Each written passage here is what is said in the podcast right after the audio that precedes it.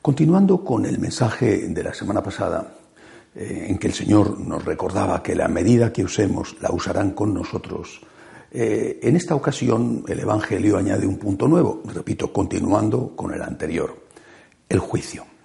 El juicio. Y dice Jesús, bueno, pues eh, tú estás con muchos deseos de juzgar, estás continuamente juzgando al prójimo, eh, pero no te estás dando cuenta de que quizá estás viendo la paja en el ojo ajeno y no estás viendo la viga que tienes en el tuyo.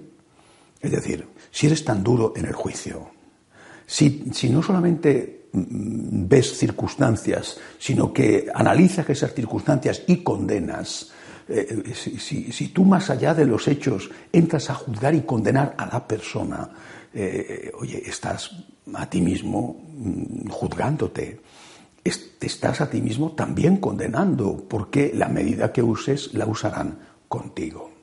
Por lo tanto, no es que el Señor nos dice que no tenemos que tener ojos para ver, es inevitable y además hay personas que tienen la misión importantísima de ser jueces. Eh, bueno, sí, pero lo que el Señor nos dice es que dejemos a Dios que haga la tarea de Dios, es decir, que dejemos a Dios que juzgue el interior de las personas. Porque tú puedes, si es que tú puedes, que tienes esa tarea, juzgar las obras de las personas y aún así hay que tener en cuenta todas las circunstancias porque a veces son apariencias más que realidades o incluso pueden ser acusaciones falsas. Pero aunque haya hecho eso, tú puedes y debes quizá condenar los hechos, pero entrar en la persona, juzgar a la persona, por eso el Señor insiste, no juzgues y no serás juzgado. No condenes y no serás condenado. No se refiere el Señor a las obras, se refiere a la persona.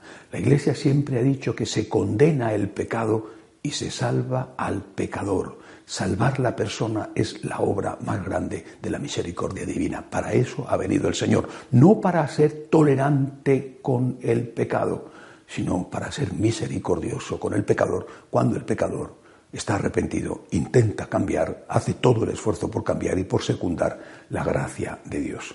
Repito, creo que esto es especialmente importante en una época donde los chismorreos ya han pasado del nivel eh, local, diríamos pueblerino, a los medios de comunicación, la de cosas que se pueden decir hoy de forma impune a través de las redes la de calumnias, insultos, es espectacular.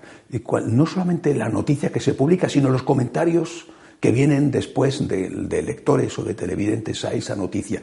La de cosas espantosas que se pueden decir de cualquiera, repito, de forma impune. No hay ninguna ley que eso lo prohíba o lo castigue. Eh, es, una situación bastante difícil. La que estamos viviendo, además, en ese sentido, eh, la que estamos viviendo todos, naturalmente más aquellas personas que son famosas, pienso actores, actrices, políticos, también sacerdotes, obispos, el Santo Padre. Las palabras de Jesús son muy claras. Fíjate más bien en la viga que tienes en tu ojo antes que fijarte en la paja del ojo ajeno. Cúrate a ti mismo. Cúrate a ti mismo. Quita la viga de tu ojo y así podrás ver mejor cuáles son los defectos del prójimo. Mientras tanto, te estás excusando con los defectos del prójimo para no curarte a ti mismo, para no ver tus propios defectos.